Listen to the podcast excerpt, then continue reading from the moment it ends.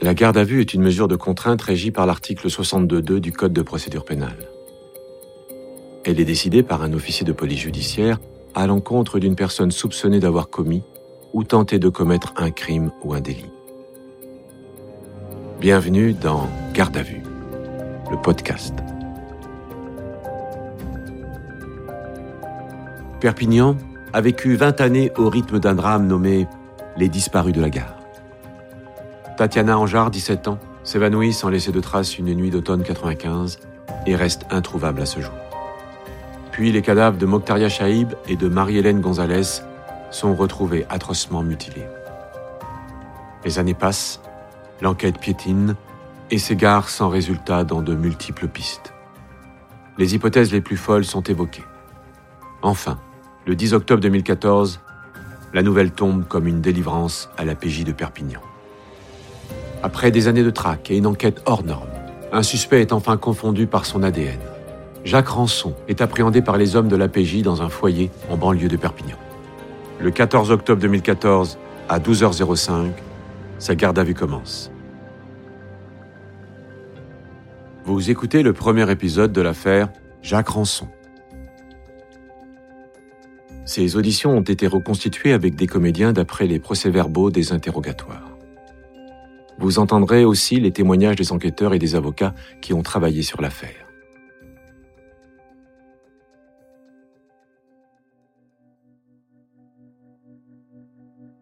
Deux commissaires divisionnaires, Gilles Soulier et Jean-Damien Moustier, attendent cet instant depuis de longues années.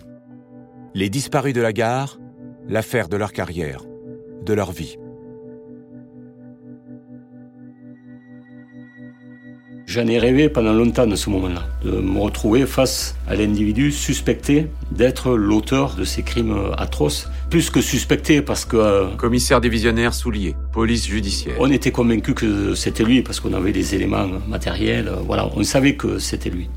Mais, bien sûr, euh, ce qu'on souhaitait, nous, c'est qu'il nous raconte et qu'il passe aux aveux. Il est 17h10 quand le capitaine Vincent Delbreil notifie au suspect les motifs de son interpellation. Monsieur Rançon Jacques est entendu pour chef d'assassinat, accompagné d'actes de torture et de barbarie, sur mademoiselle Mokhtaria Chaïb, fait commis à Perpignan les 20 et 21 décembre 1997. Il comprend pas trop en fait au départ euh, ce qu'il fait là, Jacques Rançon. Euh, on lui a notifié ses droits, je suis pas sûr qu'il ait tout bien compris d'ailleurs sur ce qu'on lui reprochait, ou alors il fait bien semblant de ne pas comprendre. Xavier Capelé, avocat de Jacques Rançon. J'ai la sensation, moi, de quelqu'un qui, qui est là, euh, qui est un peu perdu, en fait, hein, dans, cette, euh, ce début de garde à vue, qui ne sait pas trop où il va. Euh, ben, je m'appelle Jacques Rançon. Je suis né le 9 mars 1960 à Haï, dans la Somme. mon père, Hubert Rançon, il est mort en 79, invalide, arthrose. Et sinon, quand il travaillait, il était maçon. Et euh, la mère, Juliette, était un peu bébête. Il faut établir un contact avec euh, l'intéressé et euh, une relation de confiance. C'est pour ça que ce qui est important, c'est dans un premier temps de revenir en arrière avant d'évoquer l'affaire et d'évoquer les faits, de revenir en arrière et de retracer la vie de l'intéressé. Et ça permet aussi de voir comment il répond aux questions. Est-ce qu'il répond aux questions de manière fluide, de manière précise, ce qui était le cas en l'espèce, ce qui voulait dire pour nous que quand il voulait, il pouvait répondre. Combien avez-vous de frères et sœurs? Alors je crois 13 frères et sœurs, mais je euh, je sais pas ce qu'ils sont devenus. Euh, André et Michel, ils sont morts. Claude et Claudine, ils ont été pris à mes parents à la naissance, je les ai jamais vus. Et euh, mon frère jumeau, il est mort très vite après la naissance. Et le reste, c'est euh, demi-frère, demi-sœur, je les connais pas. Euh, moi, j'étais le seul gosse qu'on a laissé à mes parents. J'étais élevé tout seul. Mais euh, j'ai une enfance normale. Hein. J'ai fait des petites bêtises. Le père et la mère, ils me foutaient des. Quels établissements scolaires avez-vous fréquenté Ce n'est pas une enfance normale. C'est une enfance dans laquelle euh, il n'y a pas suffisamment de repères pour euh, euh, grandir dans de bonnes conditions et au plan affectif et au plan éducatif. Daniel Cani, experte psychologue. Il y a une absence de conscience morale, il y a une absence de capacité d'empathie, il y a une absence de capacité d'interaction avec l'autre. Quelles ont été vos relations et unions successives Étant entendu que je souhaite connaître les noms, les dates, les lieux, le nombre d'enfants que vous avez eu et avec qui? Euh, J'ai pas, eu, pas eu beaucoup de femmes.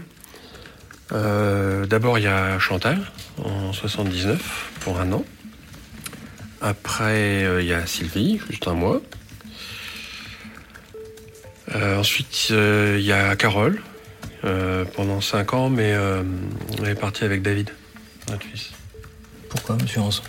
Bah, J'avais la garde euh, de David et j'avais réussi à prouver qu'elle se droguait Carole.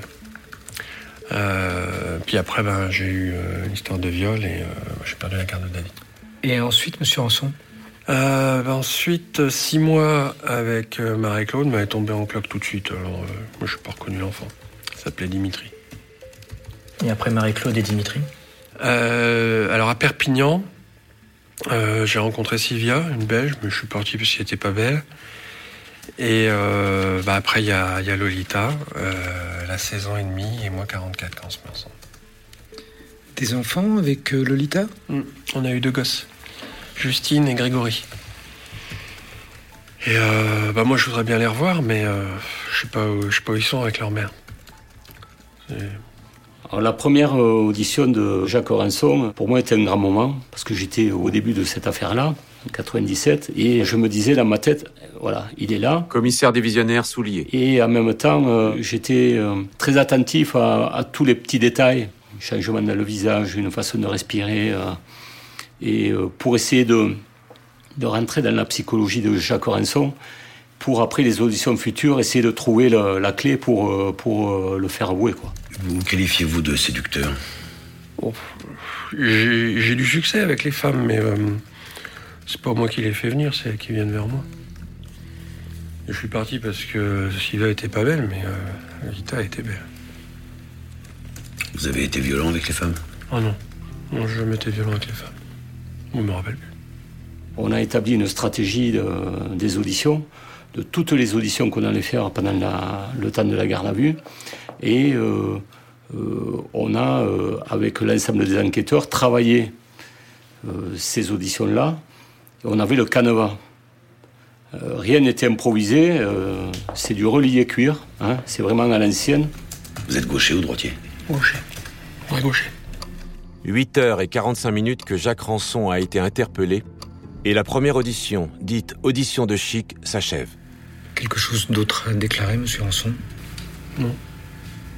Depuis 1995 et la disparition de Tatiana Anjar, une malédiction semble s'être abattue sur Perpignan. Deux cadavres sauvagement mutilés de deux jeunes femmes sont découverts en peu de temps. Le 21 décembre 1997, on est appelé suite à la découverte d'un corps, pratiquement au centre-ville de Perpignan. Quand on arrive sur place, euh, on a une scène de crime qui est, euh, qui est terrible, hein, avec une jeune fille euh, atrocement mutilée, nue, une scène d'horreur.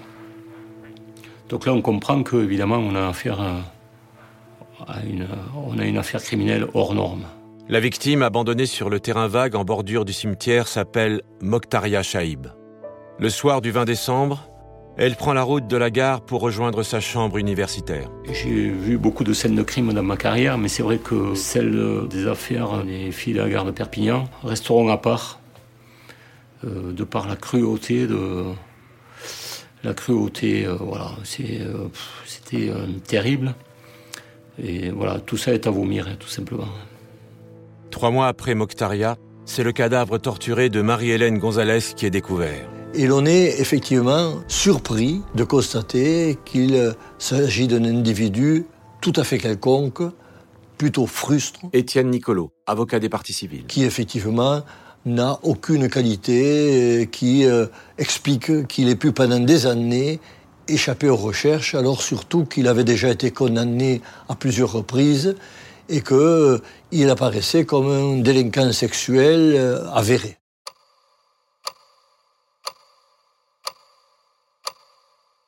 Le 20 juin 1992, vous avez été mis en cause dans une affaire de viol sous la menace d'une arme, commis au préjudice de mademoiselle Nathalie Boulogne. 21 ans. Ah bah, euh, euh, elle passe euh, devant moi en voiture à Amiens. Et là, je flash sur elle. Et je décide de la suivre parce que j'ai envie de lui faire l'amour. Jacques Ranson ne, ne, parle jamais de viol. Jamais. À aucun moment, il ne prononcera le mot viol ou violé. Daniel Cani. Il dit toujours faire l'amour, parce qu'il est dans une dimension de séduction. Et euh, je fais des appels de phare, je la double, et euh, je freine devant elle pour la, la, bloquer au milieu de la campagne. Là, je sors mon couteau. Euh, elle me suit jusqu'à la voiture. La fille, elle se déshabille toute seule, elle s'allonge. Puis euh, je me couche sur elle et euh, j'éjacule tout de suite. Et euh, après, je la, ramène à sa bagnole et je lui prends son sac à main. Et pendant la nuit, je lui donne des coups de fil et les gendarmes, ils remontent le téléphone et me chopent. Après avoir violé cette jeune femme, il va voler son sac et trouver son téléphone et la relancer comme s'il avait eu une véritable rencontre amoureuse avec cette femme. Et quand elle porte plainte pour le viol, bien entendu, et pas pour le vol, il s'imagine qu'elle porte plainte pour le vol de son sac, ce qui est faux, bien entendu. À aucun moment, il n'a conscience de, de, du préjudice sexuel qu'il a pu créer. Et ensuite? Bah, J'ai été condamné à 8 ans de prison. J'ai fait 5 ans et 6 mois. Bah, quand je sors, je pars loin. Je vais à Perpignan, parce que c'est la ville la plus au sud de la France, euh, pour refaire ma vie. Puis euh, là, je prends une chambre euh, à l'hôtel de Moins Cher, hôtel du Berry, face de la gare. Tout juste libéré de la maison d'arrêt d'Amiens, c'est par le train de la gare de son village que Jacques Ranson quitte sa Picardie natale. L'ancien détenu arrive en gare de Perpignan le 6 septembre 1997. Il pensait se faire oublier au soleil du Sud, mais 12 mois plus tard, il est à nouveau arrêté. Le 28 septembre 1998, vous avez été à nouveau impliqué dans une procédure d'agression à caractère sexuel sur la personne de mademoiselle Meryl Foulonneau, 23 ans. Non, on me rappelle plus cette histoire, ça va être un petit truc. Peut-être qu'on m'a mis en prison un petit peu. Allez, un petit effort, Jacques. Euh... Je crois que c'est une stratégie des enquêteurs. Hein. Ça commence gentiment, on parle gentiment à Jacques Ranson, il demande s'il a soif. Xavier Capelé. Et ça se passe très très très euh, calmement au départ.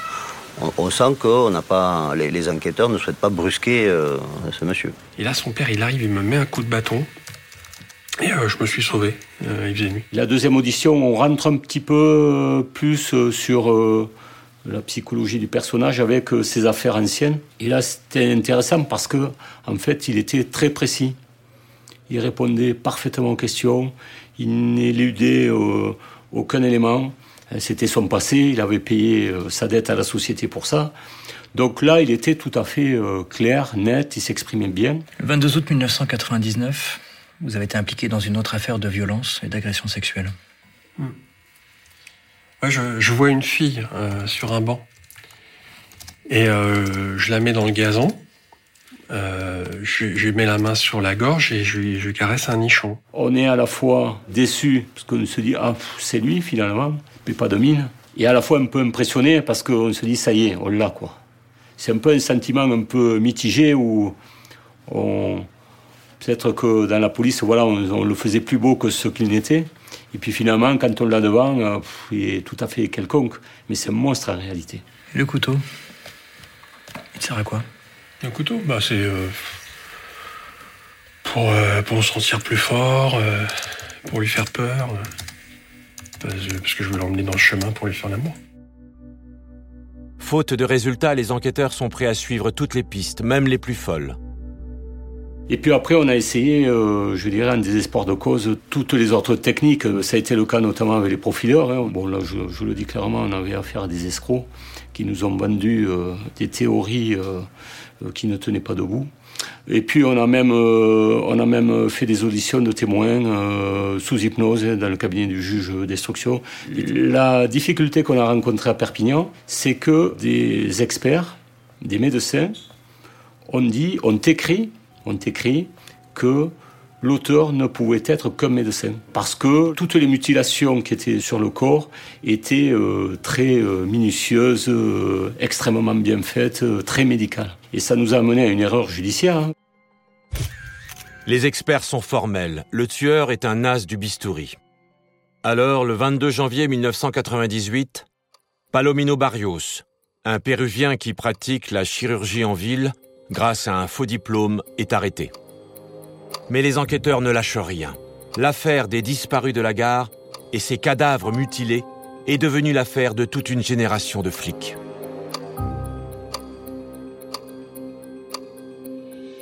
Vous venez d'écouter un épisode de Garde à vue. Retrouvez bientôt la suite. Et d'ici là, n'hésitez pas à vous abonner à ce podcast et à lui mettre plein d'étoiles.